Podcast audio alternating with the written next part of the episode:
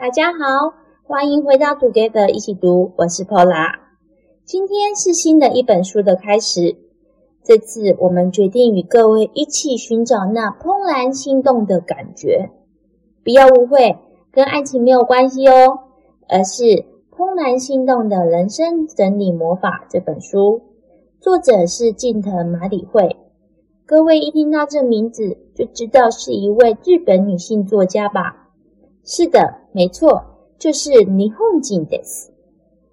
在读完这本书后，我认为这除了是一本人生整理魔法书以外，更是一本人生指引书及成功女性的书。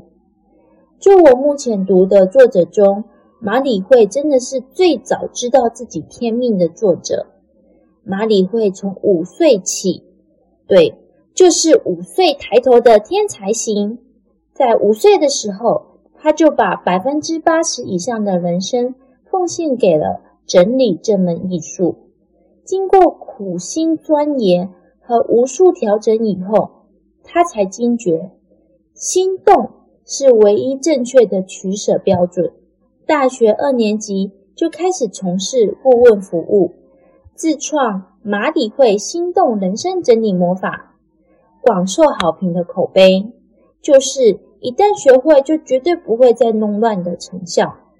在客户口耳相传之下，打开知名度。他在一对一的专属课程中，总计让学员丢掉超过一百万件物品。马里会的《怦然心动》系列作品在日本已销售两百万本，同时在全世界掀起了马里会旋风，并于二零一五年。评选为年度百大影响人物。尽管马里会无法到我们每一个人的家里做一对一的指导，但我们可以从一起读这本书开始，学习马里会小姐的魔法。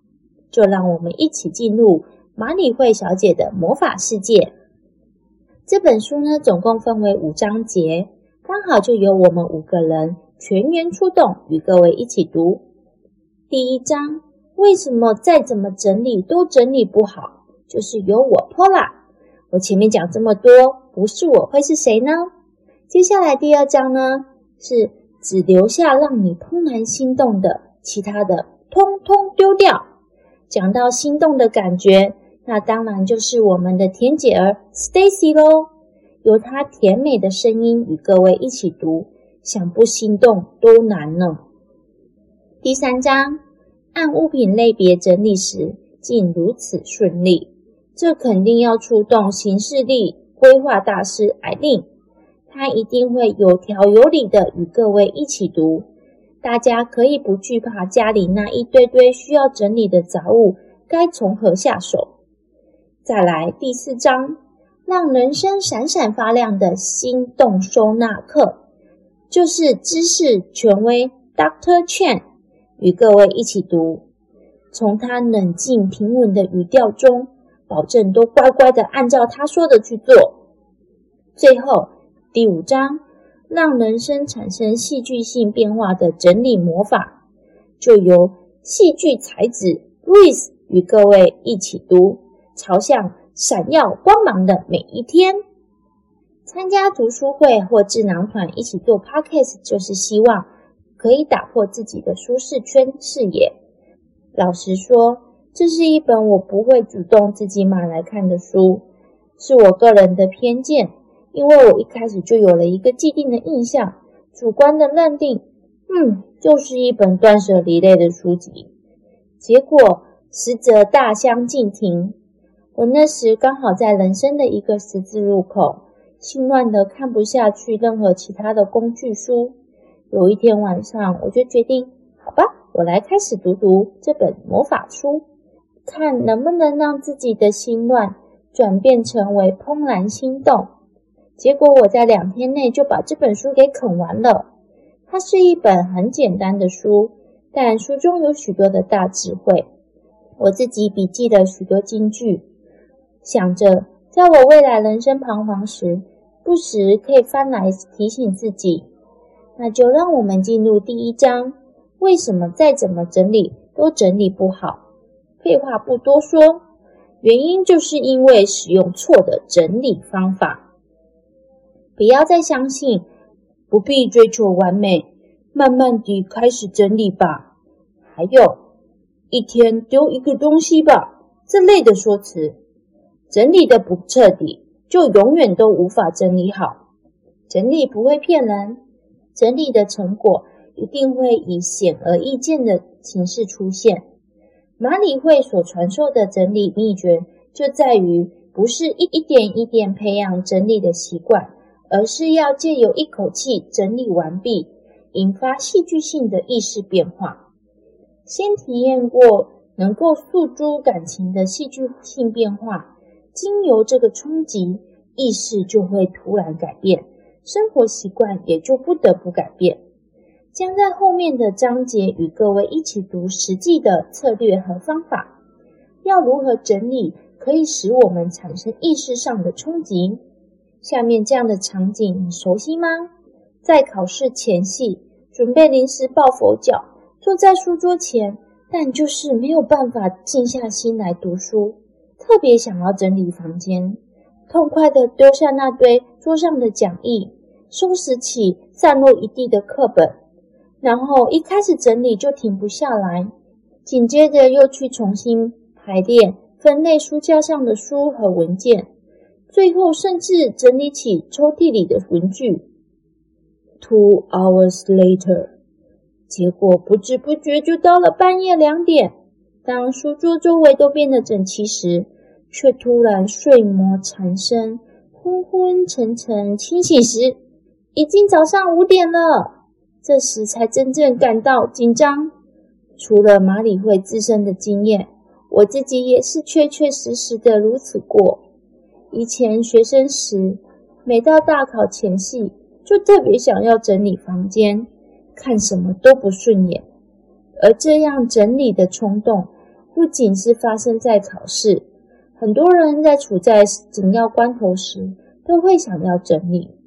真正的主因并不是心里有其他东西想要整理，因此心情七上八下，而是看到眼前乱成一片，而产生了非整理房间不可的念头，来取代原本的问题。最好的证明就是，等到考试回到家，就把书包丢到一旁，完全没有前一晚想要整理房间的念头了。因为非准备考试不可的这个大问题已经收拾完毕了，因为已经考完喽。房间的混乱呢，就是心情的混乱。要知道，房间并不会自然就乱成一团，是住在里面的自己把它弄乱的。而弄乱的这个行为，是人类想要逃避现实时的防御本能。借由这个例子，我们要认清事实。就是我们自己把我们的房间、生活和心情弄乱的，并非外在的人事物。解铃还须系铃人，因此我们要学习这套人生整理魔法。整理只是一个手段，只要周围干净整齐时，自然我们就会被迫发现一直逃避的问题，就算讨厌也不得不解决。整理是一个开关。只要着手开始整理，就会被迫面临人生的再次启动。观念澄清环节，坊间有很多书也都在谈收纳，提倡家里的整洁干净在于收纳做的完美。但马理惠小姐说，收纳不过是临阵磨枪的解决方法而已。就连马理惠小姐也曾经是收纳神话的俘虏。直到有一天，他发现自己在整理昨天已经整理过的同一个抽屉。等他回过神来，才发现房里全是收纳商品。当他自问为什么再怎么收纳都整理不好时，开始重新审视这些收纳商品，才发现其实里面几乎都是不要的东西。收纳法的蒙骗之处就在于，把东西收起来时，乍看之下会误以为问题都解决了，但当收纳空间填满时，房间又会乱成一团，然后逃向较为容易的收纳，陷入恶性循环中。重点来喽，整理首先就要从丢东西开始，直到判断的作业结束为止，都必须要有足够的自制力，警惕自己绝对不要动手做收纳的动作。而整理方法不需要艰涩的分类，整理时的必须作业就只有丢东西与决定收纳场所这两项而已。重要的只有要先从丢东西开始的这个顺序。至于该怎么取舍丢东西，可不是一件你以为很简单的事。其实心里都是纠结。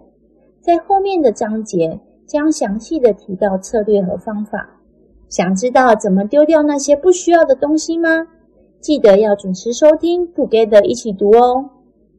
在读完这本书的隔天，我开始执行麻理惠小姐在书中教的怎么丢东西。因此，我起了个大早，早上四点半就起来。那时非常安静，我可以感受到房间内的气流。我一开始选择的是文件类。以前的我是最爱保留有纪念意义的笔记、纸条、卡片这些小东西，要丢都舍不得。每次都只是换个盒子，更整齐的收纳好，是不是就马上中了上面提到的收纳圈套呢？最后，我的结论是，我除了证书和合约外，其他的文件我全部都丢掉。那些明知道我不会再回头去看的培训讲义，丢掉；健康报告显示都在标准值，很好，丢掉。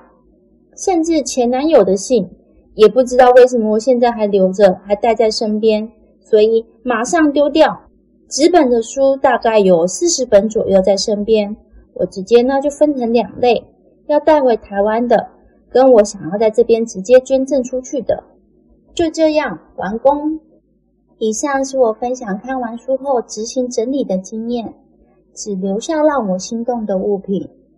整理后看着整洁的房间，心情真的是舒畅。本集的内容就是这么多，归纳三大重点。第一点，整理必须要一口气完成。引发戏剧性的意识变化。第二点，房间的混乱就是心情的混乱。第三点，整理首先要先从丢东西开始，就让我们一起通通丢掉，不是通通脱掉哦。最后，我想引述麻理惠小姐说的一段话作为这集的结尾。她说：“我写下这本书，就是希望有更多的人能够靠整理魔法。”在最喜欢物品的环绕下，度过怦然心动、光辉闪亮的每一天。所以一定要听下一集，Stacy 与各位一起读，只留下让你怦然心动的，其他通通丢掉。如何过滤只留下怦然心动的物品，环绕自己？也希望 Together 一起读，可以与你们光辉闪亮的过好每一天。如果喜欢我们的节目，也请给我们五星好评，并且推荐给你身边也喜欢阅读的朋友。也欢迎留言写下你对这集的想法与意见。祝大家有一个愉快美好的一天！Together 一起读，与你下次见。